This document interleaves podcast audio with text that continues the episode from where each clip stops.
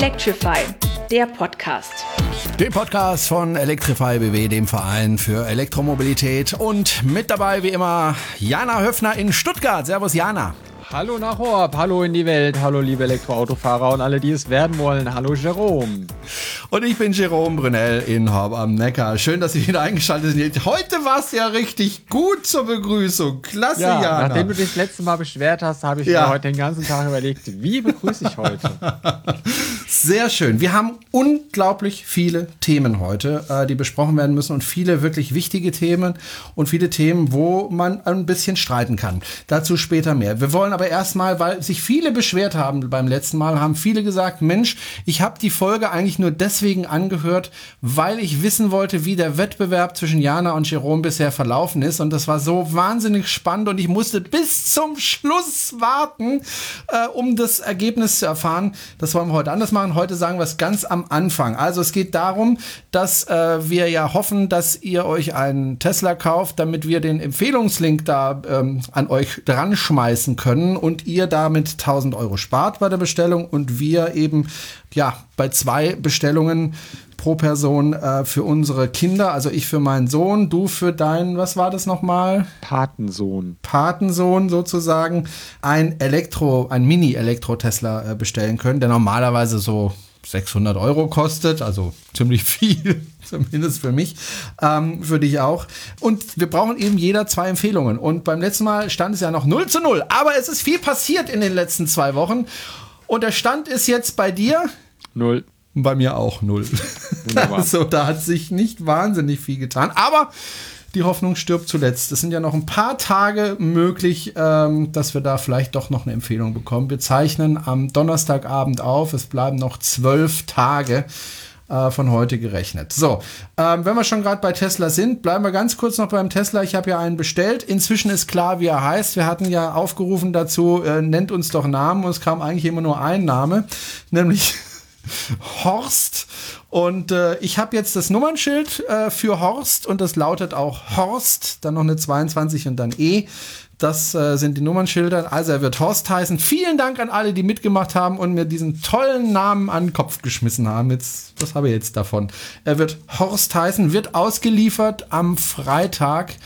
Äh, also am kommenden Freitag, wenn, wenn ihr das hört, äh, um 14 Uhr in Stuttgart. Und wer dazukommen möchte, ich freue mich, wenn mir da äh, Leute beistehen, wenn ich dieses Auto zum ersten Mal sehe und mir das Händchen halten. Habe ich gar kein Problem. Würde mich freuen, wenn der ein oder andere vorbeikommt. So, das wird wahrscheinlich genauso laufen wie bei unserem Wettbewerb. So, dann äh, müssen wir sprechen über deinen VW-Bus. Äh, du versuchst ja gerade einen VW-Bus zu elektrifizieren und äh, immer wenn ich mit dir spreche, bist du ziemlich verzweifelt. Äh, es ist schwerer als du dachtest, gell? Naja, immer nicht ziemlich verzweifelt. Ich kam auf die glorreiche Idee vor zwei Tagen, die hinteren Querlenker auszubauen, um die sauber zu machen und neu zu lackieren.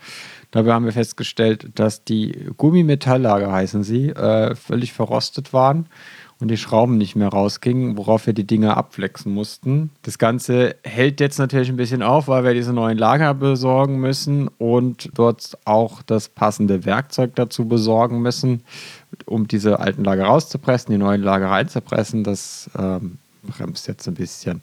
Und es dauert halt noch ein paar Tage mehr, bis er wieder auf seine Räder kann. Also er hängt immer noch auf der Bühne, ist hintenrum ziemlich ausgeräumt. Also eigentlich ist hinten nichts mehr drin. äh, ja, und äh, dann hoffe ich, dass wir kommende Woche wieder anfangen können, das Ding hinten aufzubauen. Also Fahrwerk wieder rein und äh, eventuell auch das Getriebe wieder reinhängen, nachdem wir es sauber gemacht haben. Ja, ansonsten geht es äh, Schritt für Schritt vorher. Der Blech Butcher, wie er heißt, äh, ist fleißig am Schweißen. Dann hoffe ich, dass nächste Woche auch die Reparaturbleche kommen für die Seitenschweller, die noch fehlen und wird dann ähm, so weit fertig sein, dass die Kiste zum Lackieren kann. Äh, beziehungsweise, oh Gott, vorher müssen die Fenster noch raus und dann müssen an den Fenstern noch ein bisschen rumgeschweißt werden oder an den Blechen unter den Fenstern. Und dann geht es zum Lackieren. Okay. Hast du denn Fortschritte gemacht äh, in Bezug auf äh, die Elektrifizierung? Also hast du jemanden gefunden, der das machen kann für dich? Wir hatten ja letztes Mal schon drüber gesprochen. Hattest du einen Schweizer Anbieter gefunden, aber das war zu teuer. Hast du da jetzt was günstigeres gefunden inzwischen oder gab es da noch keine Fortschritte? Äh, nicht wirklich. Ich habe ein Angebot bekommen. Die machen aber nicht das, was ich will. Das kennen vielleicht viele das Problem. ja. Ähm, also die bauen nur auf 150 Volt Basis um. Das möchte ich nicht, weil ich will, dass das Auto schnellladefähig ist. Ich habe jetzt mit Classic E-Cars aus dem Rheinland telefoniert. Die sind da auch sehr ambitioniert und, und begeistert von dem Projekt. Wir haben jetzt aber noch nicht über Geld gesprochen, weil ich erstmal äh, klären wollte, was ich an Vorarbeiten selbst leisten kann. Also sprich Unterdruckpumpe für die Bremse, ob ich eventuell die Akkus über einen anderen Weg besorge und die dann tatsächlich nur noch Controller, Elektromotor und äh, Batteriemanagementsystem einbauen. Also es wird sich noch ein bisschen hinziehen. Das Crowdfunding läuft im Moment auch nicht wirklich so, wie ich mir das vorgestellt habe. Wir haben jetzt 6.300 Euro zusammen ungefähr. Es fehlen also noch knapp 33.395 Euro. Es sind auch noch alle sieben Werbeflächen auf dem Bus zu haben. Ja, mal schauen. Vielleicht gibt es ja, es läuft ja noch einen Monat bis Ende März das Crowdfunding. Vielleicht gibt es ja noch einen finalen Schlussrun. Und ansonsten muss ich mir einen Plan B ausdenken. Ja, in der Tat. Äh, Plan B heißt, äh, da gibt es nette Banken, wo man Kredite aufnehmen kann, die man dann abbezahlen darf. Ja, gut. Okay, also es geht aber Stückchen für Stückchen voran, auch wenn jetzt noch kein wirkliches Ende in Sicht ist. Aber immerhin. So, dann gibt es äh, Neuigkeiten von der BAFA. Das ist äh, die Behörde, die ähm, Elektromobilität fördern soll mit 2000 Euro. Die anderen 2000 Euro kommen ja vom äh, Hersteller des Fahrzeuges. Da gibt es neue Zahlen. Gehen die jetzt mal endlich ein bisschen nach oben? Ja, sie gehen nach oben, langsam, aber beständig. Es sind jetzt insgesamt 12.000 Apples-Anträge. Äh, der BMW i3 liegt weiter in Führung mit knapp 2200, die Renault Zoe auf Platz 2 mit 2100 knapp. Dann kommt lange nichts. Dann kommt der Nissan Leaf mit 400, der Kia Soul EV mit 361, das Model S mit 268, da ist kaum was dazugekommen. E-Golf mit 241, 233 Ionix und ja, dann kommt noch die B-Klasse mit 211 und 272 E-Ups von VW. Okay, und dann gab es noch vom äh, Kraftfahrtbundesamt äh, Zahlen äh, was es da Neues? Da glaube ich die Zahlen für 2016 insgesamt, oder? Genau, wir haben ja jetzt bis jetzt nur gewusst, wie viele Autos insgesamt zugelassen wurden. 2016, das waren etwas über 11.000 Fahrzeuge.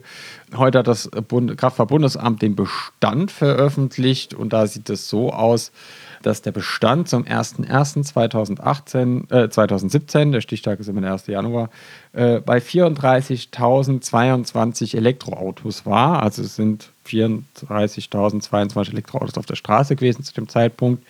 Das heißt, ähm, der Bestand ist in dem Jahr um 8.520 Autos gewachsen, was bedeutet, dass 2.890 Autos das Land verlassen haben oder stillgelegt wurden. Dann gab es auch noch die Zahlen für den Februar, was auch sehr schön ist, weil wir hatten zwei gute Monate. Der Januar mit 1.323 neuen Elektroautos und im Februar sogar mit 1.546 neuen Elektroautos. Das ist der viertbeste Monat seit Beginn meiner Aufzeichnung im Januar 2011. 11. Okay, das äh, hört sich doch gut an und ich glaube, das wird langsam auch Fahrt aufnehmen. Gerade weil ja schon jetzt, äh, jetzt auch noch der Opel dazu kommt, ne, in äh, Kürze. Ähm, und ich glaube, der wird auch ganz gut verkauft werden, wenn denn die Stückzahlen hochgefahren werden können von Opel. Das ist ja auch noch so die Frage. Gut, dann wollen wir mal zu unserem ersten wirklich großen Thema kommen, nämlich ähm, da hat sich jemand was ganz Verrücktes, ja nicht ausgedacht, aber hat bei was ziemlich Verrückten mitgemacht. Ich bin ja auch so jemand, der gerne verrückte Sachen macht. Ich bin ja mal mit dem 50 Kubik Motorroller von Freiburg äh, bis nach Saint-Malo gefahren in der Bretagne. Das sind rund 1000 Kilometer äh, mit ja, 50 km/h, wie gesagt, äh, auf der Landstraße immer überholt worden von LKW, die mich fast in den Straßengraben gepustet hätten. Das war schon ziemlich verrückt, aber was äh, Florian Becker gemacht hat, das Fabian. ist noch verrückter. Entschuldigung, Fabian, ja, so hatte ich es mir auch aufgeschrieben. Was Fabian Becker gemacht hat, das ist noch deutlich verrückter. Der hat sich nämlich in den Tesla gesetzt und ist einmal um die ganze Welt gefahren. So. Und da war Jana sprachlos. Und äh, er hat das natürlich nicht alleine gemacht, sondern da gab es mehrere Teams, die das gemacht haben, äh, Jana. Und äh, er hat äh, einen Vortrag gemacht vor ein paar Tagen äh, in der Meulesmühle auf einer unserer Veranstaltungen und ähm, danach hast du ihn dir gegrapscht und hast ihn interviewt. Was genau hat er denn gemacht, bevor wir das Interview einspielen? Ja, ähm, die sind in Spanien losgefahren, dann von Portugal nach, ähm, nee, nach Kanada geflogen, nach Halifax, dann quer durch die USA gefahren, von Los Angeles nach China, dann quer durch China, Kasachstan, Russland, Ukraine, ähm, durch den Balkan und zurück nach Spanien. Haben es geschafft, in 80 Tagen um die Welt zu fahren. Knapp 30.000 Kilometer sind sie dabei gefahren, haben einige wilde Geschichten erlebt. Ja, ich glaube, äh, wir lassen Fabian einfach im Interview selbst zu Wort kommen. Genau, und die erste Frage, die du ihm gestellt hast, äh, war die Frage, ob man sich einfach ins Auto setzt und, und losfährt oder wie das mit den Vorbereitungen war. Ja, die Vorbereitung im ersten Moment hat man sich gar nicht so Gedanken drum gemacht. Aber erst wenn man sich dann den Entschluss gefasst hat, ja gut, hm, dann überlegt man sich, was braucht man denn so alles? Und dann kam so Thema auf wie, was ist denn eigentlich in den Ländern mit Autoversicherung? Was ist mit den Transporten? Wie sieht denn das eigentlich aus? Gegebenheit für die Ladeinfrastruktur. Und das wurde immer mehr und irgendwann kam auch der Punkt, wo man sagt, oh mein Gott, was hast du dir da angetan? Und das fing, bei den Autoversicherungen wurde das dann ein fast unendliches Thema. Alle Versicherer haben uns dann erstmal die normalen abgelehnt. Die normale Auto-Kaskoversicherung äh, vom, vom, von dem E-Auto hat gesagt, nee, selbst Russland ist nicht dabei. Selbst ein Verbrenner hat Russland mit drin. Ja, hm, wissen wir nicht, die Police läuft einfach so. Ich sage, was kostet denn das extra, wenn ich zum Beispiel nur Russland extra versichere? Machen wir nicht. Das ist. Und dann mit dem Auswärtigen Amt erstmal gesprochen, dann auch äh, musste man sich mit den Ländern auseinandersetzen, auch viel im Internet äh, auseinandersetzen. Und dann kam man so langsam auf diese Punkte und dann sprach man von einer Versicherung zur anderen. Dann hat man erstmal herausgefunden, welche Leute schon mal in die Länder gereist sind und die haben dann auch schon Tipps gegeben. Und so kam dann eins zum anderen, aber so eine Vorbereitung hat geschlagene ein Jahr gedauert, bevor man so wirklich losfahren tut so nebenbei, neben der Arbeit war das. Und was muss man alles in seinen Tesla oder in sein Elektroauto einpacken, wenn man auf so eine Tour geht? Mit dem Typ 2-Kabel ist es da wahrscheinlich nicht getan. Das Typ 2-Kabel war auch dabei, aber andere Länder, andere Sitten, andere Stecker. Und ich würde mal sagen, als erstes muss man den Mut erstmal einpacken, um wirklich auch in, in Länder zu fahren, wo es nicht so wo man erstmal nicht denkt, dass da so an E-Mobilität gedacht wird. Aber klar, ein Haufen Adapter waren dabei. Blieb da noch Platz für, für, für Kleidung oder war das Auto schon voll mit Kabeln? Wir haben noch Glück, dass wir einer der ersten Generationen von Tesla haben mit relativ viel Kofferraum und alleine nur der komplett große vordere Kofferraum war mit Ersatzteilen, Ersatzreifen und dem ganzen Ladeequipment komplett voll. Vor welchem Land hattest du, bevor du losgefahren bist, den größten Respekt? Oder was war nach der Planung das Terra Incognita am meisten für dich? Terra Incognita, ja klar. China, Kasachstan, Russland. Noch nie vorher hingereist. Aber jedes Land mit seinem Respekt erstmal behandelt und geguckt, auch ohne eine Meinung hinzufahren, war ganz wichtig. Die Leute auf einen zukommen zu lassen, möglichst freundlich rüberzukommen zu den Leuten, den Kontakt auch wirklich zu knüpfen, war, war sowieso eine Prämisse und ich glaube, ohne dem wäre es auch nicht so einfach gegangen. Denn die Leute weltweit haben so viel Gastfreundschaft gegeben, waren so von der Tour mitbegeistert und fanden das auch teilweise schön, dass man sowas zeigen tut, hat, haben das in den lokalen Medien zum Beispiel dadurch gebracht. Also es ist ein Geben und Nehmen gewesen, was man echt auf eigentlich jedem Urlaub eigentlich auch mitbringen sollte. Man sollte nicht einfach hin und ja, hier bin ich. Und wenn das nicht so ist, man sollte auch mal eine Kultur akzeptieren, wie sie ist. Und dann kriegt man auch vielleicht was zurück dabei. Jetzt hattet ihr, ihr seid ja zuerst in die USA geflogen, also von Spanien nach Portugal gefahren und dann in die, nach Kanada geflogen, nach Halifax. Er ist, er ist nach Kanada, richtig. Und dann quer durch die USA bis nach äh, Los Angeles, oder? Halifax, New York, Washington und dann sind wir straight äh, Richtung äh, Kalifornien, haben noch ein paar Abstecher machen können. Jetzt USA, denken wir ja, oh, da gibt es ja wahrscheinlich reichlich Ladeinfrastruktur. Also Chademo findet sich ja da und natürlich Tesla Supercharger. Jetzt wissen Eingeweihte natürlich, dass die amerikanischen Teslas einen ganz anderen Stecker haben. Die haben gar keinen Typ 2 Stecker. Das heißt, der Supercharger passt gar nicht in Amerika. Was macht man denn da? Das ist richtig. Die Frage haben wir uns auch erstmal gestellt, nachdem man sich wirklich mit Apps und so beschäftigt hat, denkt man, okay, dann machen wir das so wie in zum Beispiel Spanien oder in Ostdeutschland. Dann suchen wir uns einfach normalen Strom und normalen Chademo. Dann guckt man sich aber die Karten auch wieder in den USA an und merkt dann, mein Gott, die USA ist groß. Und es ist auch dort noch nicht flächendeckend. Alternativen. Wir haben dann, also ich bin dann nicht unruhig geworden, aber der, der Geist wurde angeregt und ich habe dann einfach zu, bin, habe dann versucht zu Tesla zu gehen und gefragt, wie sieht's denn aus? Kriegen wir das Auto nicht superchargefähig? Hab mit mehreren äh, kontaktiert und immer kam die Antwort not possible. Ich sage immer, boah, kann doch nicht sein. Gut, wir waren auch gut in der Zeit. Gewisse Sachen waren schon bis zu dem Zeitpunkt erledigt und ein No-Return-Punkt war schon längst erreicht von der Planung. Es waren Verträge gemacht, gewisse Sachen organisiert. Also, wie machen wir uns das am angenehmsten? Und dann bin ich dann auf Achse gegangen, habe viele Kontakte durch Online-Communities auch bewegt. Die haben dann auch wieder auch zurückgeantwortet, ein Großteil, haben auch weitergeholfen. Natürlich haben viele auch gesagt, hm, haben wir keine Ahnung von. Manche haben dann gesagt, hm, gucken wir erstmal nach. Äh, die, es gab auch Leute in den USA, die nach Fremont gef freiwillig gefahren sind, haben erstmal nachgefragt und haben dort angefragt, dass hier was laufen tut und finden sie alle toll, haben uns dabei schon im Vorhinein unterstützt, kam trotzdem immer wieder not possible. Wir haben es dann doch hingekriegt, weil wir hatten auch einen Joint Venture mit einem anderen Team zusammen gemacht, weil er noch nicht so erfahren war. Ich sage, ey, mit zwei Autos durch, durch, eine Ladewüste zu fahren, ist noch schlimmer. Dann noch Strom zu finden und das USA ist dann unser langsamstes Ladeland. Also hab, bin ich das Risiko dann eingegangen und habe dann Adapter gebaut von europäischen Standard um dann am, am, amerikanischen Standard zu laden. Die Spannung war wahrscheinlich groß, als du am ersten Supercharger angekommen bist in Kanada oder in den USA und dann das erste Mal das Auto angestöpselt hast mit deinem Adapter. Oh ja. Also die Spannung war schon zwei Tage bei allen, die instruiert waren. Also das andere Team wusste unter vorgehaltener Hand schon was. Wir waren angespannt. Wir haben auch äh, uns zusätzlich sogar versichert. Wir haben Feuerlöscher dabei gehabt. Wir haben vor, äh, der, der Adapter hatte spezielle Sicherungen eingebaut, äh, dass wenn im Worst Case was schief geht, die solche Sachen noch vielleicht greifen tun, weil denn sonst wäre das Auto ein Totalverlust. Und das schon am Tag 10 oder so, ich weiß es jetzt nicht, 10, Tag 10. Und der erste Supercharger ist in den USA, in Augusta. Und? Hat's funktioniert? Ja. da ist euch ein Stein vom Herzen gefallen, oder? Das Lustige war, Team America äh, hatte sich gefreut, dass er endlich in den USA wieder superchargen kann, denn der hat sein Auto hierher vorher transportiert und ist am gleichen Startpunkt gestartet wie wir. Und wie wir mit einem Supercharge-Adapter um die Ecke kamen und das Ding auch noch funktionierte, hat er erstmal eine dicke Runde springen lassen und wir haben erstmal Party gefeiert auf dem Supercharger mit, mit zehn Mann. Sehr schön. Das heißt, die Fahrt durch die USA war dann eigentlich ziemlich entspannt für euch, weil das Supercharger-Netz ist ja da relativ dicht, auch auf der Route, die ihr gefahren seid. Der Supercharger, ja, Netz ist dicht. Das Problem ist, wir haben den Adapter durch zwei Autos geteilt. Dadurch sinkt natürlich die Ladegeschwindigkeit erheblich. Also man, normalerweise steht man so eine Stunde auf dem Supercharger. Wir haben auch aus Sicherheiten höher geladen, weil man kennt sich in dem Land nicht aus.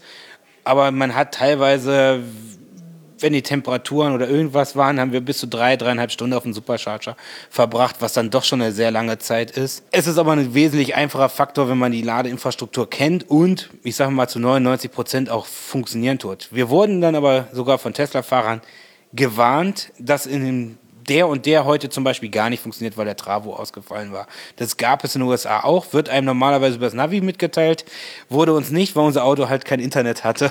Also wir sind teilweise doch auf gut Glück auf Supercharger gefahren, aber bis, hatten eigentlich nie größere Probleme gehabt. Dann ging es weiter nach China, nach Hongkong und Guangzhou. Und da ist es nicht so einfach. Der internationale Führerschein gilt nicht, hast du erzählt eben in deinem Vortrag. Und ihr musstet noch eine Führerscheinprüfung in China ablegen. Ja, wir waren nördlich von Hongkong. Wir hatten schon vorher klar gemacht, Hongkong durften wir nicht einreisen, beziehungsweise hätten wir einreisen können, hätten wir aber ein Visaproblem gekriegt und in Hongkong gilt wieder ein anderer Führerschein wie im Rest auf China. Das ist also eine politische Sache noch. In China selber durften wir dann nördlich, es sind nur 50 Kilometer etwa von Hongkong weg, durften wir dann den chinesischen Führerschein machen auf einer chinesischen Führerscheinstelle. War relativ unterhaltsam, weil neues Land noch nie hatte. Die Leute haben aber so hilfsbereit mitgeholfen. Äh, wir mussten auch gewisse Fahrprüfungen noch zeigen, Fähigkeiten zwei, drei Chinesen hatten wir schon vorher kennengelernt äh, in den USA, die hat uns schon instruiert und gesagt, du sag nicht das, du musst das machen. In China läuft das so als im Rest der Welt. Es sind gewisse Fahrregeln sind halt anders und deswegen ist es auch vielleicht richtig, einen anderen Führerschein zu machen. Jetzt hast du in deinem Vortrag erzählt und eben auch gerade gesagt, ihr hattet in den USA schon Chinesen kennengelernt und da gab es eine besondere Geschichte mit einer Chinesin, die erfahren hat, wo ihr hin wollt und euch dann ein Angebot gemacht hat. Richtig. Sie hat uns echt, also in China selber gibt es auch Supercharger. Die sind europäisch, da und Destination Charger. Die sind dann also schon halbwegs Infrastruktur, die man kennt. Dann habe ich im Vortrag eine Linie gezogen, ab wohin dann das dann wirklich interessant wird. Und das ist dann die Wüste. Und die, an dem Punkt wäre mehr Fragen und Suchen gewesen. Wir hatten durch einen äußersten Zufall äh, und durch Team China auch ein paar Leute in den USA halt kennengelernt und die haben, die sagte, das ist ja so ein cooles Unternehmen, was ihr macht, dass ich guck mal, was ich tun kann. Ich bin nächste Woche auch da, wo ihr seid. Und die hat dann rumtelefoniert und hat dann über Freunde, keine Ahnung, auf einmal sagte, wir kriegen da was hin. Wie weit, wie muss das aussehen? Ich so, naja, gut wir werden mal gucken, was uns so für alles offen sein. Wie ich wie es auch eben gesagt habe, für alles einfach offen sein. Und so ist das eins zum anderen gekommen und hinterher hat sich das auch als Wahrheit rausgestellt und wir haben Strom im Überfluss effektiv für den Test. Der konnte gar nicht so schnell laden, wie wir Strom gekriegt haben. Das heißt, äh, die hat dann für euch auf der Strecke nach den Superchargern dafür gesorgt, dass ihr an Steckdosen oder Verteilerkästen drankommt und problemlos durch China fahren konntet. Die hat sogar noch viel größere Sachen aufgemacht. Die hat ganze Umspannwerke äh, geöffnet für uns um dann direkt am, hinterm Travo an der großen Hauptsicherung haben wir teilweise den Tesla angeschlossen. Davon lädt er nicht schneller als 22 kW, aber äh, so einfach Strom zu finden, dann hat man das Auto drei Stunden hingestellt, dann sind wir essen gegangen, oder wurden, waren auf irgendwelchen Veranstaltungen. Man hat dann auch versucht, ein bisschen was vom Land mitzukriegen und nicht nur hinterm E-Auto zu sitzen. Du hast doch erzählt, euch hat ein ziemlich großer Mediendross begleitet. Jetzt nicht in Europa, aber in China wart ihr wohl eine ziemliche Attraktion für ein paar Tage. Team China hatte gut die Werbetrommel schon gerührt. Und man glaubt gar nicht diese Auswirkungen, wenn, wenn, wenn ein Chinese sagt, ich habe da mal ein bisschen was organisiert dann redet der schon gleich von 10.000, 20.000 Leute. Team China hat jetzt nicht nur ein bisschen organisiert, also ein paar Events waren so überlaufen, da hat man gar keinen Überblick gehabt mehr. Also wir hatten so ein paar Situationen total noch im Jetlag, gleich am ersten Tag aus dem Flughafen raus, gleich äh, zum ersten Eventpunkt, denkt man sich, naja gut, Stadt ist riesig, kommt man auf diesem Eventpunkt mitten im Zentrum und die Leute sind auf uns zugeströmt gleich äh, so um die 10.000 und dann, dann haben wir erst hinterher gehört oder gemerkt, als wir in die Halle kamen, dass da noch äh, viel mehr da äh, auf uns gewartet haben und uns wirklich auch zugehört haben, total begeistert waren, waren auf Leute, die mit E-Mobilität teilweise zu tun haben, haben uns begleitet. Also es war China in Sachen Medien und die Leute waren interessiert in, in China einfach an der E-Mobilität und wie wir sie auch halt in Europa nutzen. Und wir hatten unseren Ruf schon durch den Supercharger-Adapter sowieso weg, als der Universalcharger so, so in etwa wurde, das uns übersetzt, wurden wir dann nur noch genannt. Also es war ein Erlebnis. Aber auch in Moskau und in, in Kasachstan äh, hatten wir Medienaufkommen gehabt und auch in Osteuropa, in der Ukraine sind die Leute zu uns gekommen, auch Podcasts und YouTube und äh, in Kiew Staatsfernsehen und solche Sachen gewesen. Also es ist schon beeindruckend gewesen, wie die E-Mobilität auch in anderen Ländern gesehen wird. Jetzt stürzen ja ziemlich viele Eindrücke auf einen ein, wenn man in 80 Tagen so viel erlebt. Gab es mal einen Punkt in der Reise, wo ihr so weit wart, zu sagen, nee, morgen steige ich in den Flieger und fliege heim und das Auto gucke ich dann, wie ich es heimkriege? Den Punkt haben wir nicht erreicht, beziehungsweise ähm, es gab den Punkt, wo man nicht mehr aufnehmen konnte. Das gab es wirklich. Der war irgendwann in Moskau erreicht, schon richtig erreicht die Leute in Moskau vom, Tesla Club überall, die haben dann auch organisiert und uns als Attraktion dann überall hingescheucht. Und äh, abends ist man nun ins Hotel gefallen und wusste gar nicht mehr, was man am ganzen Tag gemacht hat. Da musste man wirklich nach der Tour sich die Bilder erstmal angucken, um zu realisieren, was teilweise alles passiert ist. Du hast ja gerade schon gesagt, das ist durch Kasachstan, durch Russland, durch die Ukraine, dann ging es durch Osteuropa wieder zurück. Und ihr habt dann noch Besuch bekommen von einer alten Bekannten. Also erst hat man das äh, in, in Witz, äh, kam es rüber wie ein Witz. Und irgendwann in der Tour wurde ich, äh, ich die Wir, man hatte noch Kontakt und dann wurde das dann wirklich ernst. Und in, in Moskau hatte ich dann durchkalkuliert, wann wir in Bukarest sind. Und in Bukarest stand dann unsere chinesische Freundin wieder am Flughafen und hat uns, dann haben wir die halt durch Europa mitgenommen und der Laden in Europa gezeigt. Also sehr schön. Wie hat sich das Auto geschlagen und was macht man denn, wenn man, du hast so ein Bild gezeigt äh, vom Tesla-Navi, wo ihr so ziemlich genau in der Mitte zwischen den Superchargern in Europa und den Superchargern in Asien standet und links und rechts waren so ein paar tausend Kilometer Nirgendwo. Was macht man dann, wenn man morgens zum Auto kommt und die Luftfederung vorne liegt unten und man kann ja nicht die Tesla-Hotline anrufen und sagen, ja, ich stehe in China, mein Auto will gerade nicht. Ja, erstmal geschockt natürlich. An dem Tag, an dem einen Tag, also man hatte, wir hatten nicht nur einen Tag Stress mit dem Auto. So ein Auto, das ist eine sehr harte Belastung, das ist ja kein Daily Driving mehr, was man da betreiben tut man hat sich auch mit der Technik schon über die Jahre jetzt an dem Auto auseinandergesetzt, wusste auch aus technischem Background gut Bescheid. Trotzdem war im ersten Moment, verdammt, was ist denn jetzt schon wieder los? Geht nicht mal irgendwas Einfache. Zum gleichen Tag hat äh, am gleichen Morgen hat Team Italia zum Beispiel äh, die Partner überhaupt nicht laden können. Äh, die kam das interne Ladegerät mit dem Strom nicht klar, unser hatte die Luftfederung am Boden und eigentlich wollte man los. Dann guckt man, man hat so ein paar Handkniffs drauf, um so ein Auto zu resetten. Die normalen Resets, die so unter Tesla-Fahrern bekannt waren, haben schon nicht mehr gefruchtet. Und dann fing man dann an, so, okay, wie hat man das früher am PC gemacht? So in etwa haben wir das Auto teilweise behandelt. Also wirklich stromlos, ganz stromlos gezogen, das Auto.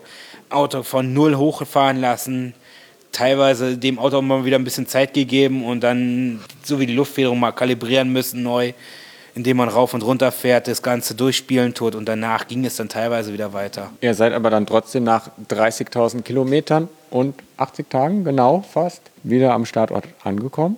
Habt es also geschafft, das Auto hat es geschafft. Wie war das Gefühl, als man durch die Ziellinie fuhr? Unbeschreiblich, man konnte auch kaum was sagen. Also die Momente, die Leute drumherum, alle, meine, meine Eltern waren da gewesen, alle haben, waren mega froh, dass man es wirklich auch heile geschafft hat, weil man macht sich seine Sorgen im Vorhinein, ob was schief geht. Und wenn man das dann geschafft hat, brauchte man auch erstmal zwei, drei Tage zu realisieren. Also wir haben abends noch groß gefeiert mit, mit, mit anderen aus, aus anderen Teams. Man hat sich ja mit, einigen super, unter den verschiedenen Nationen super kennen, kennengelernt und die erstmal ausklingen und am nächsten Morgen stand man erstmal leer, erstmal im Hotel und denkt man so, okay, du hast es geschafft. Das war es war eigentlich nie ein Lebensziel, aber irgendwie war es dann so Ziel erreicht. Erst am nächsten Morgen hat man es so richtig kapiert und dann sagt man sich, gut, jetzt macht man alles nochmal noch zwei Nummern langsamer, bevor man irgendwie übermütig wird und tritt mal, haben uns teilweise noch äh, mit ein paar Membern aus, aus den LTI-Days getroffen und sind dann ganz gemütlich nur bis Frankreich zurückgefahren, nicht die Nacht durchgefahren, ab in äh, Hotel geschlafen nochmal, bevor man irgendwie noch hinterher das Auto versemmeln tut oder irgendwas übermütig wird bei solchen Sachen. Aber es war ein tolles Gefühl in der Hinsicht. Jetzt bist du, ist es ja ein Dreivierteljahr her, dass ihr wieder da seid ungefähr. Um, was kommt jetzt als nächstes? Ihr seid ans Nordkap gefahren, habt dort versucht, einen Weltrekord aufzustellen, habt jetzt den Weltrekord geschafft bei der Weltumrundung. Was kann denn da noch kommen? Zum Mars kann man noch nicht fahren mit dem Tesla, zum Mond auch noch nicht. Was steht als nächstes an? Die nächste Zeit muss erstmal gearbeitet werden. Das war, ja, es war erstmal was Einmaliges. Vielleicht fällt uns noch was ein. Es gibt Jokes, aber das ist, wir belassen es erstmal bei Jokes. Gut, es gibt ja noch ein paar andere Kontinente auf der Welt, die noch elektromobil nicht erforscht sind. Dann danke ich dir und wir sind gespannt, was bald noch von euch kommt. Mal gucken. Ja, soweit das Interview von Jana Höfner mit Fabian Becker, der einmal um die Welt gefahren ist mit einem Tesla Model S. Huiuiui, das war ja wirklich, äh, muss man schon sagen, ziemlich mutig. Also wenn man irgendwo, irgendwo in der Pampa steht und das Auto fällt einem auseinander, mehr oder weniger, da hilft es dann, glaube ich, auch nicht mehr, den Service von Tesla anzurufen, zu sagen, hallo, ich habe hier ein Problem, hilf, helft mir mal. Kein Problem, wir schicken dir ein Abschleppfahrzeug. Das ist dann nicht mehr möglich. Und das mit einem Auto, das ja dann doch äh, nicht gerade billig ist, das war schon mutig, oder? Ja, schon. Vor allen Dingen ist, muss man ja auch dazu sagen, war das ja kein normaler Use Case für so ein Auto, sondern das war ja ein Gewaltmarsch. Also er hat auch im Vortrag gesagt, in Kasachstan, ähm, das sind die Schlaglöcher so, da fährt ein BMW X5 über die Straße verschwindet und danach fährt ein LKW drüber, ohne zu huppeln. Ah, das, also es gab auch andere Teams, ähm, bei einem hat es beim Tesla die Vorderachse fast rausgerissen in Kasachstan, weil die äh, im Dunkeln wohl gefahren sind und dann wohl ein Schlagloch erwischt haben. Äh, es gab noch einen kleinen Parkrempler jetzt bei Fabian im Team in China direkt, als sie angekommen sind. War aber kein Problem, weil die Chinesen können sehr gut Teslas reparieren und der hat sein Auto dort schneller und besser repariert bekommen als in jedem Service Center hier. Ähm, und hat gemeint, danach waren die Spaltmaße besser als vorher. das wundert mich ehrlich gesagt nicht. Ich bin ja öfter in China. Meine Frau ist ja Chinesin und äh, was aber wirklich heftig ist, ich weiß nicht, ob du schon mal in China warst, ist, ist, ist die Autofahrerei in China. Also das ist wirklich lebensgefährlich. Also sowas habe ich in meinem, ich habe ich bin selten ängstlich beim Autofahren, aber da hatte ich wirklich teilweise Momente, wo ich wirklich im Auto saß und wirklich gedacht habe, jetzt sterbe ich, jetzt sterbe ich, gleich, gleich bin ich tot, jetzt sterbe ich. Da hat zum Beispiel ein Taxifahrer in einer Rechtskurve einen LKW überholt. Wenn da irgendwas entgegengekommen wäre, es hätte einfach gescheppert und zwar frontal. Der hatte kein, keine Chance, irgendwie nach vorne zu gucken, hat trotzdem überholt. Also es gab wirklich Momente in China und das mit dem, mit dem Führerschein kann ich auch bestätigen. Ich habe mal überlegt, ob ich in China spaßeshalber äh, den Führerschein mache, weil so einen chinesischen Führerschein, den hat jetzt auch nicht jeder. Ähm, habe ich aber dann bleiben lassen, weil es dann doch ein bisschen komplizierter war, als ich gedacht habe. Und ich hatte dann auch keinen Bock, da jetzt ewig Zeit rein zu investieren. Also eine super Sache von Fabian Becker. Und äh, ja, ich war ein bisschen traurig, dass ich mir den Vortrag nicht angucken konnte, aber ich konnte an dem Abend leider nicht vorbeikommen. Da habe ich, glaube ich, ziemlich was verpasst. Ne? Ja, äh, Vortrag war sehr kurzweilig und äh, sehr unterhaltsam. Es wurde viel gelacht. Es gab viele Anekdoten von der Reise, mhm. die jetzt im Interview, wo man gar nicht mehr drauf eingehen konnte. Aber es gibt auch eine Internetseite von, von Fabian und einen kleinen Blog, wo man sich die Bilder angucken kann. Da kriegt man schon mal einen ganz schönen Eindruck. Das verlinkt man natürlich wieder in den Show Notes. Und Achtung, Überleitung. Ja, Bin Fabian gespannt. Becker hat ja auch einen Vorteil gegen Elektroautos widerlegt, dass man mit ihnen nicht in den Urlaub fahren kann.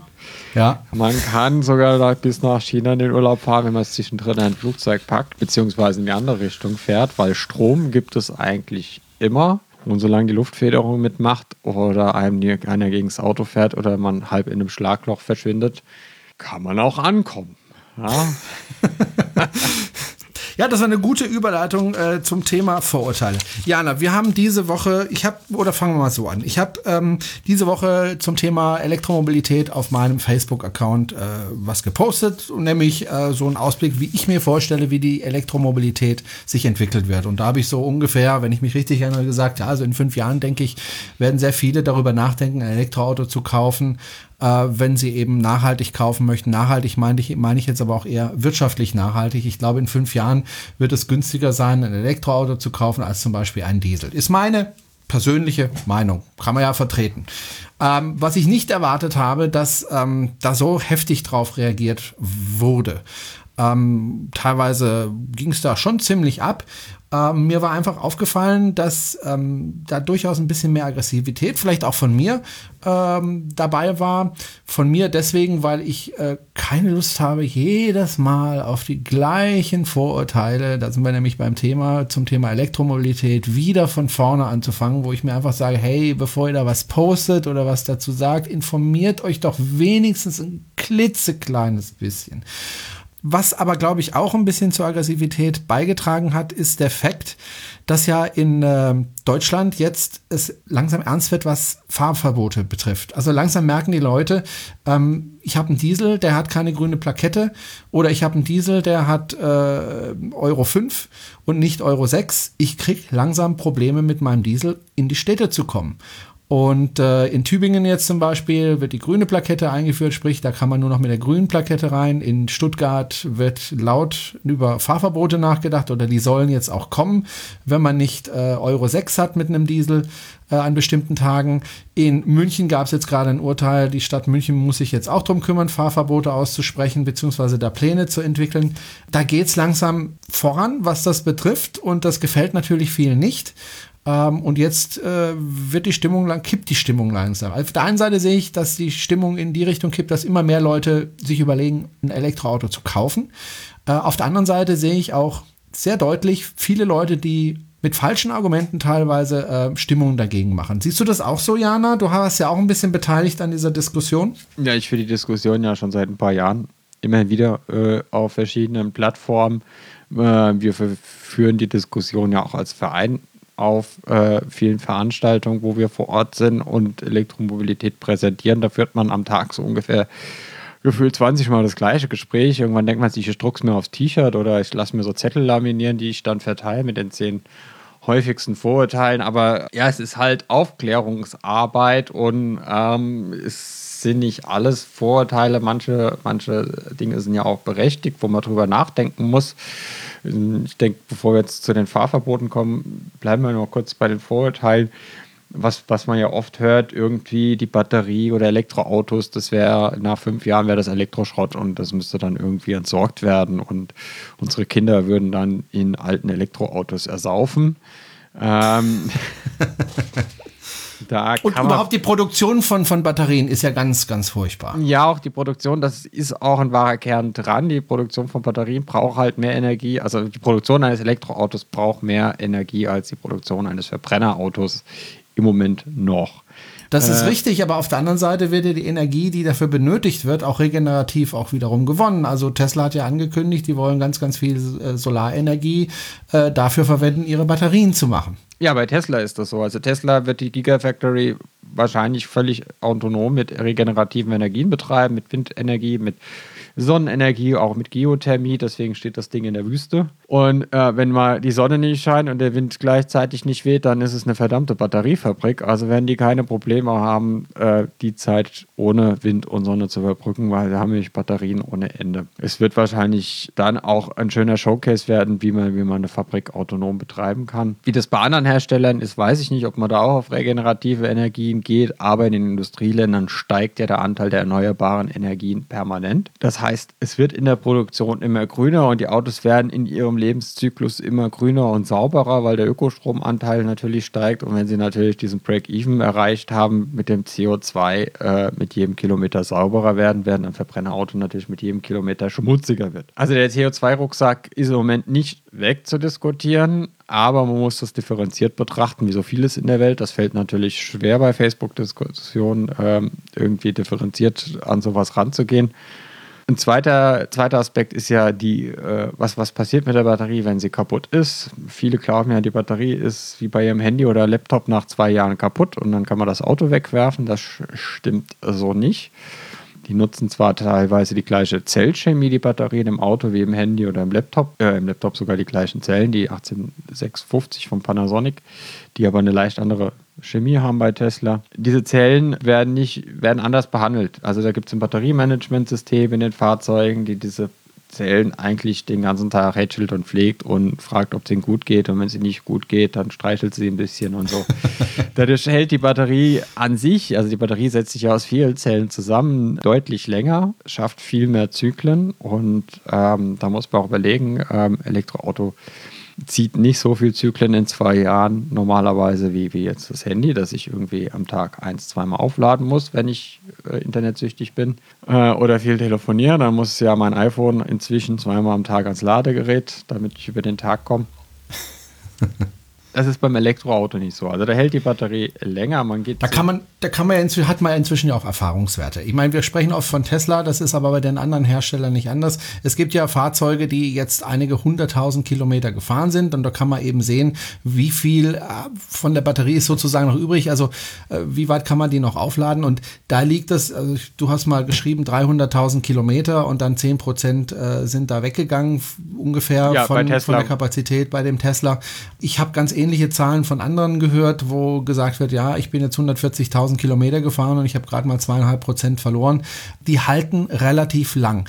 Ähm, natürlich werden die Batterien auch älter, auch das tut ihnen nicht gut und natürlich irgendwann sind sie am Ende ihres Zü also ihrer Lebensdauer, was ein Auto betrifft. Aber das heißt ja noch lange nicht, dass wenn das im Auto nicht mehr benutzt werden kann, dass es dann für die Batterie nicht weitergeht. Die wird dann ausgebaut aus dem Auto und wird dann weiterverwendet. Äh, in Großspeicheranlagen ist das natürlich kein Problem. Ja. Weil wenn da ein Stack ausfällt, äh, übernimmt halt ein anderer und in zwei Wochen kommt der Servicetechniker vorbei und holt ihn raus und schmeißt ihn nicht weg, sondern nimmt ihn mit und was er dann damit macht, da reden wir gleich drüber.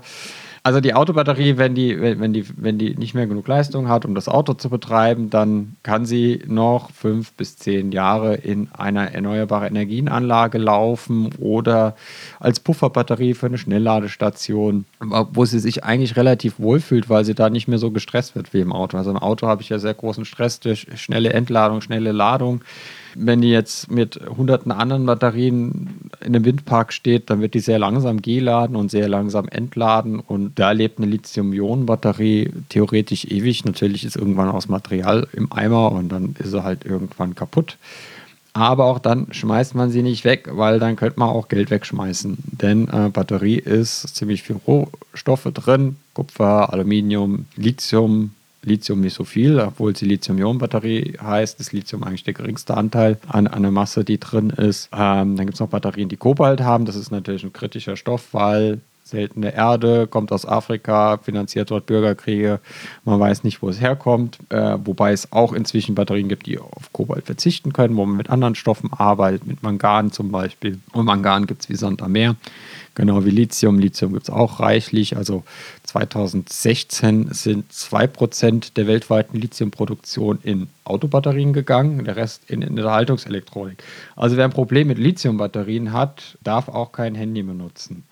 Jedenfalls, die Batterien können recycelt werden, fast vollständig. Im Moment wird das Lithium größtenteils noch nicht wieder recycelt, weil das neue Lithium billiger ist, als es zu recyceln. Das wird sich aber mit dem Bedarf an Lithium relativ schnell ändern, sodass man auch das Lithium wieder recycelt. Wobei Dann, du ja schon gesagt hast, Lithium ist ja nicht viel drin. Also wenn man jetzt zum Beispiel die Tesla-Batterie nimmt, ich glaube, da ist gerade mal ein halbes Kilo drin, ne? Nee, nee, da sind schon 15 Kilo Lithium. 15 Kilo, okay. Ja, sowas um den Dreh müssten das sein. Also ein halbes hm. Kilo ist es nicht, aber es ist schon einiges an Lithium drin, aber die Batterie ist halt auch, wiegt glaube ich 400 Kilo beim Tesla. Mhm. Also wie gesagt, das kann recycelt werden. Problematisch ist zurzeit noch bei vielen Batterien das Elektrolyt. Das kann man nicht recyceln, wobei man, das wird dann halt verbrannt in der Müllverbrennung, ist damit in Anführungszeichen entsorgt. Wobei hier aber auch dran geforscht wird äh, an Elektrolyten, die man recyceln kann. Ja, und wir sehen ja, also es ist natürlich gut, dass wir jetzt drüber nachdenken, was machen wir mit den Batterien, wenn wir sie nicht mehr gebrauchen können. Ähm, dass wir nicht irgendwie wie, wie heute dastehen und auf einmal uns auffällt, dass man diesen Atommüll ja nicht einfach im Garten vergraben kann und der mindestens mal ein paar hunderttausend Jahre extrem gefährlich bleibt. Deswegen ist gut, dass wir jetzt darüber nachdenken, was wir mit den Batterien machen und auch kritisch fragt, was mit den Batterien passiert. Das machen die Hersteller auch. So setzt Tesla jetzt in der Gigafactory auch gleich die Recyclingprozesse für seine Batterien mit auf. Auch Nissan, wenn man da fragt, die sind auch schon überlegen, Second Use, Recycling, Nissan, genauso. Was man aber auch hört, wenn man mit den Herstellern spricht, ist immer die Aussage, wir würden gern, wir kriegen nur keine Batterien zurück. Die gehen nicht kaputt. Also es sei denn, das Fahrzeug ist halt ein Totalverlust, dann kriegt man mal eine Batterie zurück oder die Batterie hat halt einen Produktionsfehler. Äh, kommt auch vor, kommt wie beim Benzin- oder Dieselmotor, der kann auch nach 5000 Kilometer aus dem Auto fallen. Ähm, Gibt es auch äh, Fahrbatterien, die mal nach 10.000, 20.000 Kilometer kaputt sind und ausgetauscht werden müssen oder repariert werden müssen und einzelne Zellen halt defekt sind. Aber in großen Mengen kommt das noch nicht zurück. Und auch bei der Unterhaltungselektronik äh, sind die Recyclingprozesse nicht so, wie sie eigentlich sein sollten, ähm, was, was eher wohl logistisches Problem ist. Also entweder weil die Leute äh, das Zeug in ihren Schubladen bunkern ähm, oder irgendwelche, auf dubi irgendwelchen dubiosen Kanälen der Elektroschrott in Afrika landet und dort am Strand verbrannt wird, um an das Kupfer zu kommen. Ich glaube, zusammenfassend kann man sagen bei der Batterie, ja, es wird mehr Energie reingesteckt am Anfang der Produktion, ähm, was natürlich eine Umweltbelastung ist, wenn der Strom nicht regenerativ äh, gewonnen wird. Aber man kann eine Batterie weiterverwenden, nach dem, nachdem man sie im Auto verwendet hat und man kann die meisten Teile danach recyceln. Dann kommt ein Vorurteil, ja, also wenn man Elektroauto fährt, dann verschiebt man ja nur die Emissionen von der Stadt oder von dem Auto direkt äh, woanders hin, nämlich da, wo die Kohlefabrik steht. Das heißt, man hat eigentlich gar nichts gewonnen. Dazu muss man aber sagen, äh, die meisten E-Mobilfahrer gucken schon, woher der Strom kommt. Also wenn man zum Beispiel zu Hause lädt, da haben viele einfach einen Ökotarif, auch wenn der vielleicht manchmal ein bisschen teurer ist, äh, nutzen viele einen Ökotarif oder sie haben eine Solaranlage auf dem Dach.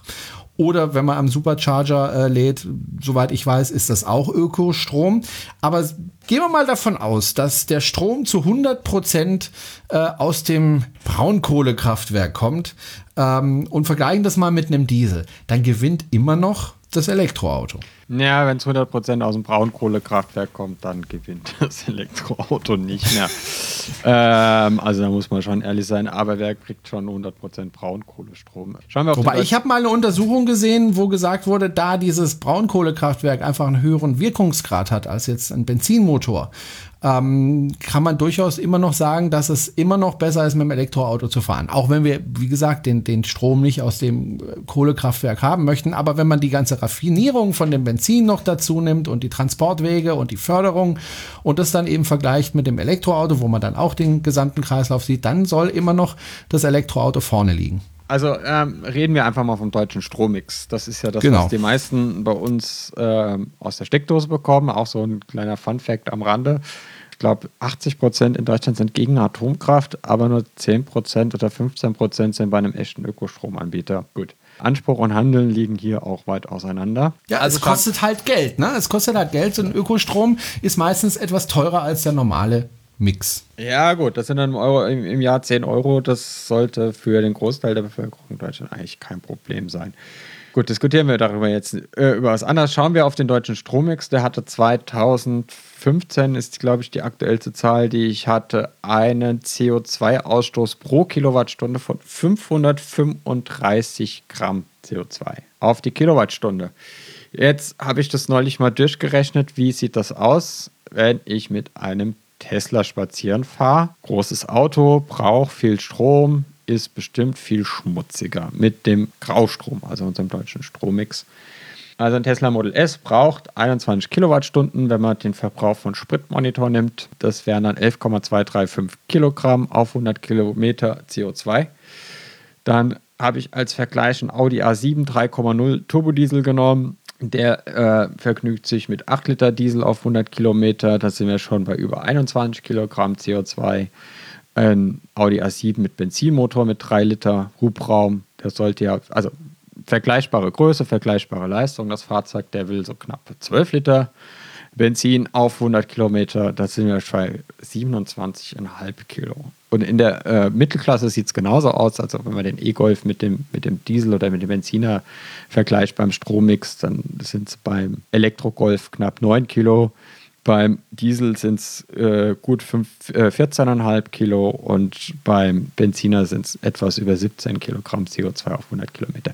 Also selbst mit dem Graustrom sind wir in Deutschland mit dem Elektroauto. Und Deutschland ist der, durch den hohen äh, Braunkohleanteil in Deutschland ist der CO2-Ausstoß sehr hoch in Deutschland beim Strom. Ist man in Deutschland mit dem Elektroauto schon sauberer. Wenn wir jetzt nach Österreich oder in die Schweiz gehen oder nach Norwegen, die einen hohen Wasserkraftanteil haben, oder wenn man halt mit Ökostrom tankt, was viel, was, was die meisten Elektroautofahrer wohl auch machen, wenn man Umfragen glauben kann, dann ist das Elektroauto natürlich sauberer. Und es geht ja auch nicht nur um das CO2, es geht um Stickoxide, es geht um Feinstäube, es geht um Lärmemissionen, weil auch Lärmemissionen machen krank. Ich meine, wer in der Stadt an der Hauptstraße wohnt, der weiß, wovon ich rede.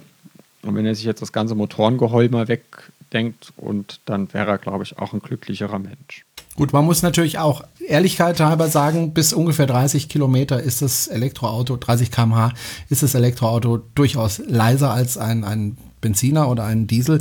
Wenn es da schneller wird, dann werden die Reifenabrollgeräusche dann doch wieder äh, dominierend. Das heißt, wenn du. Äh, aber, aber ich habe nicht mehr, ich habe nicht mehr die niederfrequenten Geräusche vom Motor. Richtig, und vor allen Dingen, äh, was, was, was auch äh, viel mehr eine Rolle spielt, auch sind die Einzelnen, die dann eben ihren Motor aufheulen lassen ähm, und die in einem da aus dem Schlaf reißen. Passiert mir hier in Horb immer wieder mal äh, an der Straße, wo ich wohne. Es wird gerade eine neue Kuh durchs Dorf getrieben. Da geht es auch um Feinstäube. Jana, würde ich auch gerne mal deine Meinung dazu wissen. Und zwar ähm, gab es da einen Artikel, ich meine, in der Zeit wäre der gewesen. Und da hieß es jetzt plötzlich also, die Elektroautos sind mitnichten in den Städten sauberer, weil Reifenabrieb äh, verursacht Feinstäube und Bremsenabrieb verursacht ähm, Feinstäube. Da möchte ich bevor ich dich da ranlasse, noch eine Geschichte sagen. Wer Elektroauto fährt, der nutzt diese Bremsen, also die direkt an den Rädern ansetzen, eigentlich sehr, sehr wenig, je nach Elektroauto. Ich bin mal mit dem i3 nach äh, Reutlingen von Horb gefahren und wieder zurück. Ich habe kein einziges Mal die Bremse gebraucht, weil ich alles mit der Motorbremse, also mit der Rekuperation gemacht habe. Also nur mit äh, der Bremskraft des Motors gebremst habe. Ich habe nicht ein einziges Mal das Bremspedal gebraucht. Ähm, und so geht es vielen Elektroautofahrern. Da gibt es sogar eher das Problem, dass die, die Bremsscheiben verrotten, weil sie zu wenig benutzt werden. Also Bremsstäube, da gibt es auf jeden Fall eine Entlastung durch Elektroautos. Aber wie ist das jetzt mit dem Abrieb der Reifen? Also ich habe, als ich das zum ersten Mal gelesen habe, nur den Kopf geschüttelt, weil ich gedacht habe, das kann es ja jetzt nicht sein. Dass also das bisschen Abrieb äh, von, von den Reifen jetzt so dafür verantwortlich ist für die Feinstaube. Zumal ja äh, die Benziner ja auch äh, ihre Reifen abreiben. Ja, Reifenabrieb ganz klarer Auftrag an unsere Reifenindustrie. Baut Reifen, die weniger Feinstäube produzieren beim Verschleißen. Da muss man, muss man sagen, aber da kann ja das Elektroauto nichts für. Dass, dass die Reifen Feinstaub produzieren. Äh, das Elektroauto kann nix, auch nichts dafür, dass Feinstäube aufwirbelt, die schon da sind. Da kann das Benzinauto natürlich auch wenig für und das Dieselauto auch wenig dafür. Fakt bleibt nun mal, dass Dieselauto halt auch zusätzlich oder Benzinauto teilweise auch zusätzlich Feinstäube durch die Verbrenn den Verbrennungsprozess produziert. Auch wenn das einen sehr kleinen Anteil macht. Also ich glaube, Stuttgart hat auch den Fehler gemacht, das Ding Feinstaubalarm zu nennen, weil das natürlich dann jeder sagt, ja gut, ähm, die sprengen gerade irgendwie zwei Eisenbahntunnel durch Stuttgart, da kannst du nichts sehen in der Arnulf-Klett-Straße, wenn die wieder gesprengt haben, weil halt alles voll hängt und nur 6% der Feinstäube am Neckartor wirklich aus Dieselabgasen stammen und der Rest halt aus Industrieabgasen, Bremsenabrieb, äh, Reifenabrieb. Bremsenabrieb hast du ja gerade schon erklärt, warum der beim Elektroauto eigentlich irrelevant ist. Ja, eigentlich hätte man das Ding Stickstoff, äh, Stickstoffdioxid Alarm nennen müssen oder Stickoxid-Alarm, weil 2016 war im Jahresmittel der Stickstoffdioxidwert in Stuttgart doppelt so hoch als der Grenzwert es erlaubt. Und äh, Stickstoffdioxid ist ein Reizgas, ist giftig, krebserregend. Merken auch Menschen, die Probleme mit, mit den Atemwegen haben, also Asthmatiker oder, oder eine Vorerkrankung haben, merken das auch, dass das sehr ungesund ist. Und ähm, ja, Stuttgart-Neckartor, ich meine, muss man nur das Fenster aufmachen oder mal über die Straße gehen und dann riecht es ja nicht nach Reifenabrieb und Bremsenabrieb, sondern da riecht es nach Abgasen und das ist einfach widerlich. Woran liegt das, dass im Moment da so viele, ja, ich will nicht sagen panisch reagieren, aber so, so ablehnend auf Elektromobilität äh, reagieren. In der Diskussion hat mir einer gesagt, ähm, den ich auch persönlich kenne, ja, ihr seid halt Fans von der Elektromobilität, ihr redet euch das schön. Da habe ich dann auch schon drüber nachgedacht, ob da was dran ist. Aber ich muss ganz ehrlich sagen, wir sehen das ja nicht völlig unkritisch. Also es gibt ja auch viele Dinge, die werden vom Elektroauto nicht gelöst, viele Probleme. Also nehmen wir zum Beispiel den Stau. Also ob da jetzt Elektroautos stehen oder ob da Benziner stehen, der Stau ist da. Äh, vielleicht im nächsten Schritt, wenn die Automatisierung kommt von Autos, brauchen wir vielleicht weniger Autos, dann wird vielleicht auch das Stauproblem gelöst. Aber da sind wir noch lange nicht.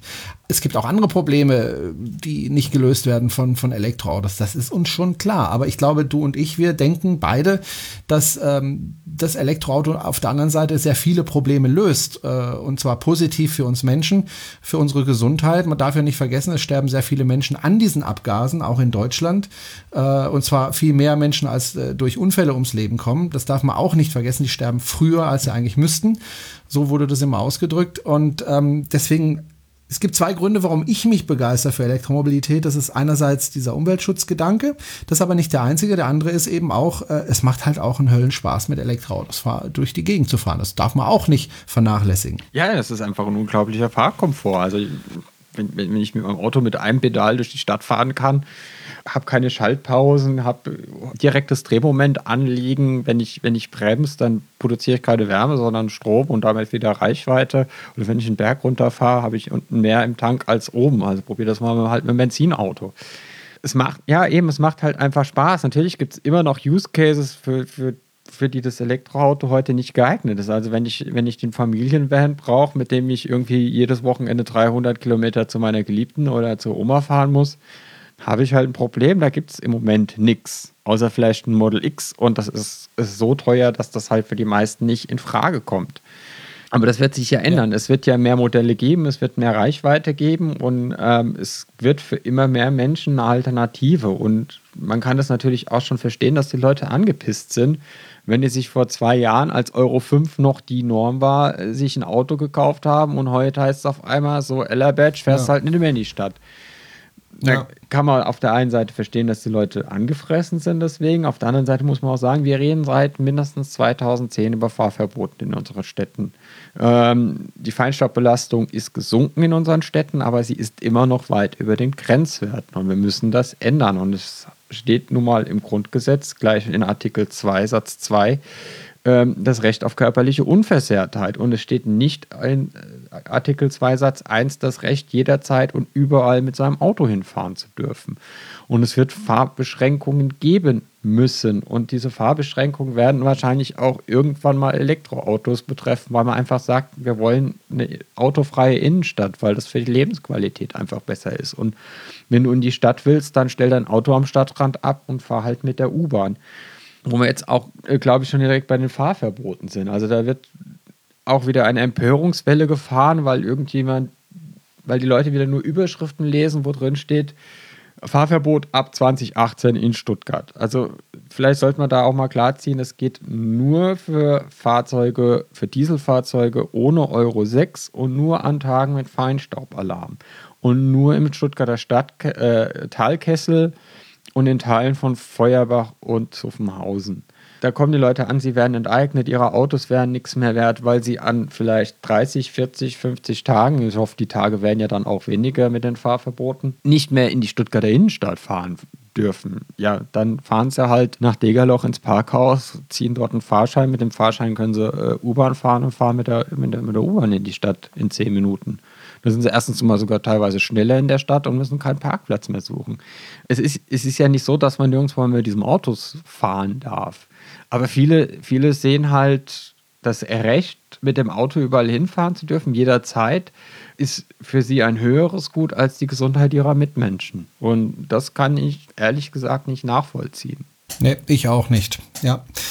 Ja, ich habe immer gelernt, die Freiheit des Einzelnen hört auf da, wo die Freiheit der anderen eingeschränkt wird. Ja, also des Gegenübers. Und ähm, das sehe ich da schon auch so. Gut, wir haben jetzt über viele verschiedene Themen und über Vorurteile gesprochen. Ähm, ich denke, das Thema werden wir irgendwann mal weiterführen und äh, vielleicht gibt es ja da auch wieder Diskussionen hier in den Kommentaren zu diesem Podcast. Würde mich sehr freuen. Ich bin sehr gespannt auf die Meinungen unserer Hörer. Wir wollen noch am Schluss, ich denke, wir, wir machen jetzt mal so einen Deckel langsam drauf auf die Sendung. Wir sind jetzt schon über eine Stunde. Ähm, wir wollen noch am Schluss auf äh, den ein oder andere Veranstaltung hinweisen. Fällt mir übrigens gerade ein, ich habe dich jetzt wieder in einer anderen Zeitschrift gesehen, in der Elektromobil heißt sie. Hast du dich da auch schon mitbekommen, dass du da interviewt worden bist, beziehungsweise abgedruckt worden bist? In Elektromobil bin so ich auch abgedruckt worden. Ja, also nicht mit Foto oder so, aber mit Zitaten. Echt? Ja. Oh Mann. die habe ich mir nämlich gekauft, als ich äh, am Bahnhof war in Stuttgart. Ich bin nämlich kürzlich mit dem Zug nach Stuttgart gefahren. Ähm, weil wir du, gesagt Hippie. haben, wir fahren da jetzt nicht mit dem Auto rein. Wir fahren mal umweltfreundlich äh, und entspannt. Und äh, da habe ich mir die Zeitschrift geholt. Elektromobil heißt, sie wird, glaube ich, in Österreich produziert, ja. äh, aber auch für den deutschen Markt. Äh, ist eine relativ neue Zeitschrift. Was habe ich denn äh, gesagt? Oh, das, äh, du fandest, ähm, dass, dass, ähm, dass der Tesla Oberaffentitten geil ist. das stand da drin. Unter okay, anderem. das muss mir entgangen sein, dass ich, dass ich da ein Interview gegeben habe. Ich, war, ich, ich, ich, ich, weiß nur, dass ich neulich in der, in, in der äh, Postille der, für, für die Renault-Händler war ich drin, mit, mit, okay. mit einem Blogartikel zu meiner, zu meiner Zoe, den sie da leicht gekürzt abgedruckt haben. Aber ein Elektroautomobil Echt? Ja. Ich hole sie dir oder ich kann es dir mal schicken. Ja, ich, ich, ich muss sie mir mal holen. Sie haben ja kein Belegexemplar geschickt. Das muss ja, ich mal beschweren. Ja, ja ähm, komm. Ja, äh, fiel mir jetzt nur gerade so ein, äh, als ich da darüber nachgedacht habe. Also es gibt, äh, weil da werden eben auch Veranstaltungen abgedruckt, äh, die mit Elektromobilität zu tun haben. Und wir veranstalten ja als Verein Electrify BW auch die eine oder andere Veranstaltung. Wir haben ja über eine heute gesprochen, über die 80 Tage Rundreise von Fabian Becker. Es gibt in unserer näheren Zukunft wieder Termine, die bei uns stattfinden. Was gibt's denn da? Sag mir mal, Jana. Also, wenn heute Samstag ist und ihr das hört, dann habt ihr die Chance, noch morgen am Sonntag nach Kalf zu fahren zum E-Mobil Brunch. Nee, eigentlich nicht mehr, weil die Anmeldefrist am Samstag schon abgelaufen ist. Da bin ich übrigens auch. Ja, aber die Anmeldefrist ist schon abgelaufen. Die Energie Kalf hätte gerne Voranmeldung, die ist leider schon abgelaufen. Okay, macht nichts, kommt ja. ihr halt einfach am Montag in die Mollesmühle, haben wir Treffen ohne Vortrag. Also einfach gemütlich zusammensitzen, ein bisschen über E-Autos quatschen, über die Vorurteile diskutieren und auch über die Nachteile diskutieren, weil über die diskutieren wir auch reichlich, äh, wenn Tesla-Fahrer über ihre Autos abkotzen oder über den Service abkotzen. Ja, Jerome, da, wirst du, da bin ich ja mal sehr gespannt. Also ich lese ja die Foren rauf und runter. Ich lerne sie eigentlich auswendig und es, man muss schon sagen, also ähm, man kommt schon manchmal ein bisschen ins Grübeln, weil man zahlt ja doch relativ viel für dieses Auto und wenn es dann immer wieder solche Kinderkrankheiten gibt, ähm, da muss man schon ein bisschen Geduld haben. Ich bin mal gespannt, wobei ich mir schon, schon den Eindruck habe, dass die, die Qualität der Fahrzeuge sich verbessert deutlich, hat. Deutlich, also das, deutlich, deutlich. Das muss man schon auch deutlich. sehen. Und dann ist es ja ähm, auch so, dass die Leute ins Forum schreiben, wenn was nicht geht. Es geht ja keiner ins Internet ja. und schreibt ins Forum, hey, ich bin nur beim Tesla gefahren, morgens eingestiegen, ist die Karre einfach losgefahren, bin ich super angekommen und so, habe ich geladen, alles funktioniert, bin abends heimgekommen, haben zugemacht und so, jetzt steht er da daheim und so, alles toll und so. Schreibt ja keiner ins Forum. Okay. Ja, Gott sei Dank nicht. ich meine, im Internet ist ja Platz. Ja, ähm, dann geht es weiter am 14. März mit einem super Vortrag. Ähm, Porsche wird leiser, haben wir das genannt. Äh, Ottmar Bitsche ist der Leiter der Entwicklung Elektrik, Elektronik und Elektromobilität bei Porsche. Der kommt zu uns in die Mollesmühle und erzählt uns Den ein bisschen was. Was? Den haben wir wirklich persönlich gekriegt. Den haben wir persönlich gekriegt. Wie habt ihr das denn hingekriegt? Ja, Electrify BW, da wollen alle hin. Jedenfalls wird er uns ein bisschen was zu Porsche Mission E erzählen und vielleicht können wir ja noch ein bisschen Feedback geben, dass die nicht so auf Ideen kommen, wie dass das Ding nur einphasig mit 3,7 kW laden kann. Schauen wir mal. Schauen wir mal. Und du und ich, wenn ich, ja, ich werde da bestimmt dabei sein, dann machen wir auch noch ein Interview für den Podcast, oder? Ja, äh, Gut. Ja, werden wir hoffentlich. Man muss mal, muss mal schauen, bei Porsche ist das, äh, ja, wenn die Presseabteilung dazu stimmt, mal schauen. Genau, ähm, da müssen wir noch gucken. Da, Deswegen habe ich gefragt, ob das, ob, das, ob das möglich ist. Wäre natürlich super, wenn wir das auch in den Podcast verwursteln können, wie wir das so schön sagen. Dann sind wir, Was gibt's noch? Ja, dann sind wir Samstag, den 25. März und 26. März Sonntag in Ditzingen auf der Messe Mobil, stellen dort aus, klären die Leute über Vorurteile der Elektromobilität auf, zeigen ein paar Autos. Wer kommen will, ist herzlich eingeladen. Einfach auf der Webseite vorbeischauen. Ähm, da haben wir einen Link, dann kann man sich eintragen. Wer kommen will, einfach eintragen, Bescheid sagen, vorbeikommen. Äh, Strom es ohne Ende, also geladen werden kann auch. Dann sind wir auf der LTV, auf der Elektrotechnik-Fachmesse, gleich in der Woche drauf, vom 29. bis 30. März. 31. März. Das ist die Elektrotechnik-Fachmesse auf der Messe Stuttgart. Auch wer da sich beteiligen möchte, gerne an uns wenden. Einfach unseren Terminkalender den Termin anklicken, da steht ein Kontakt. Dann haben wir noch keinen Vortrag für April, sehe ich gerade. Hm. Na, das darf ja gar nicht sein. Das, das mal, gucken, also mal, gucken, Frechheit. mal gucken, wer da kommt. Aber Ende April, vom 20. bis zum 23. April, sind wir wieder auf der Mobility. Das dritte Mal schon. Vier mhm. Tage lang stellen wir dort aus, haben eine große Standfläche, werden Fahrzeuge präsentieren auf zwei Rädern, auf vier Rädern auch hier. Du wirst ab und zu dort sein. Ich werde die ganze Zeit dort sein, vom Aufbau bis zum Abbau. Ja. Ähm, ich werde wahrscheinlich auch vorbeikommen und helfen. Genau. Und wer uns besuchen will, ist natürlich herzlich eingeladen. Wer äh, einen Tag sich um die Ohren schlagen will bei uns am Messestand und ein bisschen den Leuten eine Kassette ins Ohr drücken oder eine Kartoffel an die Backe labern, dann herzlich willkommen, Flyer verteilen. Ähm, wir können jede Hand gebrauchen. Ja, und dann geht es im Mai weiter, wieder vor Ort äh, in Münsingen, im Wall der Stadt. Und das war's erstmal. Aber da kommt sicher noch, jetzt wo das Wetter wieder gut ist, wo wir da draußen rumstehen können, äh, kommt sicher noch einiges dazu. Genau. So, und noch ein Tipp von mir ganz am Schluss. Wenn Sie diesen Podcast oder wenn ihr diesen Podcast hört, dann seid ihr auf jeden Fall interessiert an Elektromobilität, aber vielleicht seid ihr noch Menschen, die ein bisschen kritisch dazu stehen. Es hilft immer eins. Setzt euch in ein Auto, das elektrisch fährt und fahrt dieses Auto und dann sprechen wir noch mal miteinander. dann sind nämlich die aller, allermeisten begeistert. Also ich habe jetzt festgestellt, das muss man auch mal dazu sagen, wir haben ja vorhin relativ negativ äh, darüber gesprochen, ähm, in meinem Bekanntenkreis ähm, tut sich da gerade ganz, ganz viel. Ähm, eine Freundin von mir hat sich jetzt auch einen Twizy gekauft, den kriegt sie allerdings erst im Juni und hat ein Model 3 vorbestellt. Äh, ein anderer Freund hat für seine Frau oder zusammen mit seiner Frau oder Freundin ähm, eine neue Zoe bestellt mit großer Batterie. Die kommt auch demnächst. Ich habe ihm versprochen, ich fahre ihn dann mit meinem Tesla dann zur Abholung. Da freut er sich auch riesig drauf. Und ähm, also es tut sich gerade echt viel. Also in meinem Bekanntenkreis sagen jetzt auch wirklich viele zu mir, ich überlege jetzt gerade wirklich, wenn ich jetzt wieder, äh, wenn das Auto in zwei, drei Jahren oder demnächst kaputt geht, dass ich da umsteige eventuell auf Elektromobilität. Also, da meine, tut sich viel Positives. Das tut ja? sich leider. Und meine Schwester hat sich gerade gestern einen neuen Ford Focus mit Verbrennungsmotor gekauft. Möge er viel in der Werkstatt stehen. Was hatte sie vorher? Äh, einen Hyundai mit Verbrennungsmotor. Ich habe ja gesagt, ich sollte einen Ioniq kaufen, aber nein, sie nein. will was mit Verbrennungsmotor. Gut, fährt sie halt in Zukunft um Nürnberg drumherum. und nicht mehr durch. München gibt es ja jetzt auch bald Fahrverbote, weil da die Politik im Gegensatz zu Baden-Württemberg nicht gehandelt hat, hat das Gericht die Fahrverbote ja. verhängt. Ja. Ähm, ohne dass da politisch gestaltet wird. Schade eigentlich.